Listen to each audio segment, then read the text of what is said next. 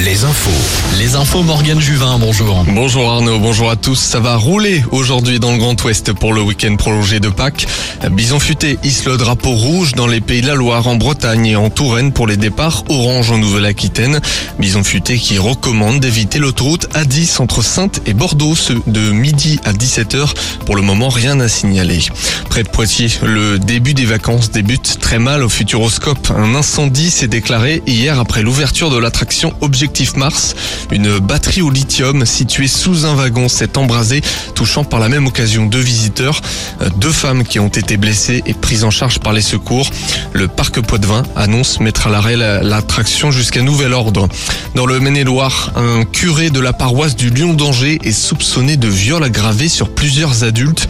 Présumés innocents, une perquisition a eu lieu mercredi à la paroisse de Saint-Martin de Longuenay. Les faits auraient été commis sur plusieurs années. Les supporters du FC Nantes vont pouvoir prendre leur place pour la finale de la Coupe de France. Les abonnés pourront obtenir leur billet le 13 avril et le grand public le 19 avril. Finale ensuite le 29 avril contre Toulouse. L'équipe de France féminine affrontait la Colombie hier en amical menée par le nouveau coach Hervé Renard. Les Bleus se sont imposés 5-2.